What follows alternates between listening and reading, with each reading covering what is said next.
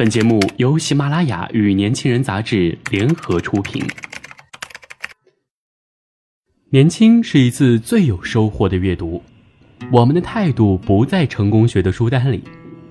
年轻人，年轻人 FM，让你杀死那个无聊的自己。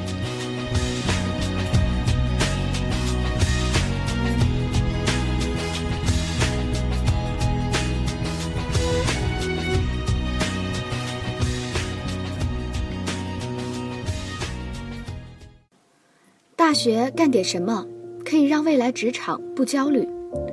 有一回师妹给我打电话，说自己要毕业了，有点焦虑。有什么好焦虑的呢？师姐，我感觉自己除了做老师就没有其他选择了。为啥毕业的时候大家都急着出去找工作的时候你不着急呢？找工作无非是社会实践，能力变现。因为在你没看到的地方，我已经急过了，已经变现过了，已经知道前面那片森林有什么样的怪兽该怎么打了，所以也不会好奇，也不会再急着要去看看。大学那会儿知道你忙，但是你都忙啥了？读万卷书真的是一个美丽的宏愿，更美丽的。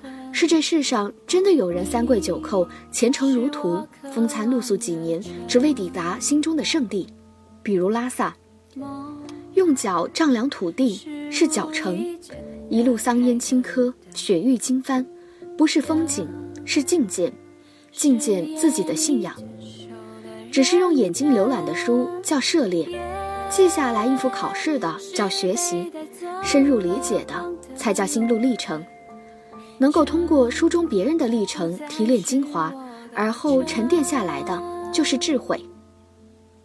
阅读其实是个粗糙的活儿，如果你已经有做笔记和摘取文章精美词句的习惯，我那会儿保持每天二十篇文章的阅读量，好的文章我会收藏起来。阅读是一个人做贵族最低成本的事儿，这句话一点都不假。一旦爱上阅读，你简直打开了上亿个平行空间。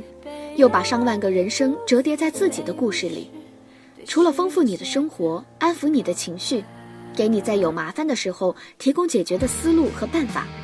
书籍的养分吸收多了以后，你不再是一棵小草，担心一点点风就把你吹倒。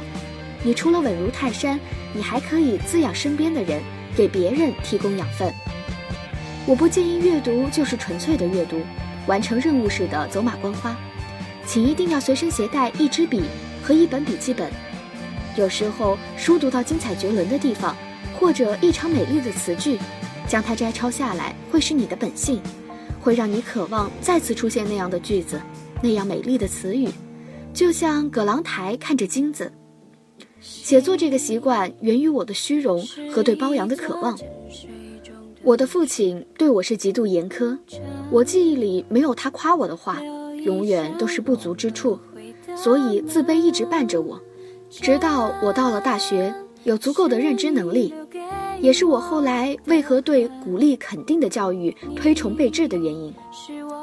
收集了一些词汇和句子以后，就像你听了很多歌曲一样，你的潜意识里会延伸出很多其他的曲调，它区别于原来的歌曲，但又有相似之处，但是仍然被称为新的东西。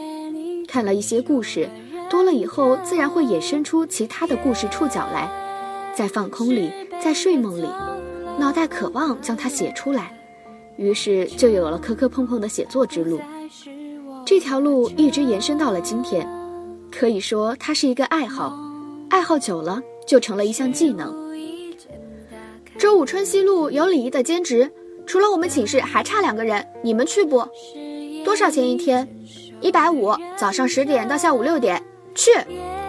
最累的时候，一天站过十个小时，脑袋里全是钱到手的那一刻，心里想着，终于自己也能赚钱了，太有成就感了，感觉自己也能顶起一片天。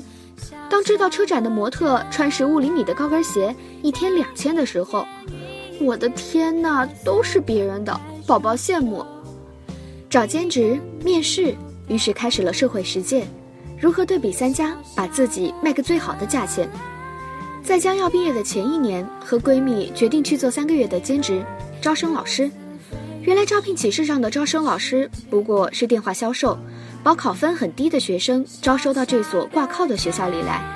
工作半个月后，每天的电话量升上去了，和经理斗智斗勇。终于考上大学了，终于抵达天堂了，终于可以把大学当做幼儿园过了。Stop，大学不过是十年寒窗努力的结束，但是却是真正自我规划和自身约束。挖掘自身能力，新学习的开始，有很多技能傍身，就会少去很多焦虑。今天的年轻人到这里就结束了，感谢您的收听，我是主播舒洁。想了解更多关于年轻人 FM 的信息，请关注微信公众号 youngs 一九八一，或直接搜索“年轻人”即可。至少还相信。那天会回来。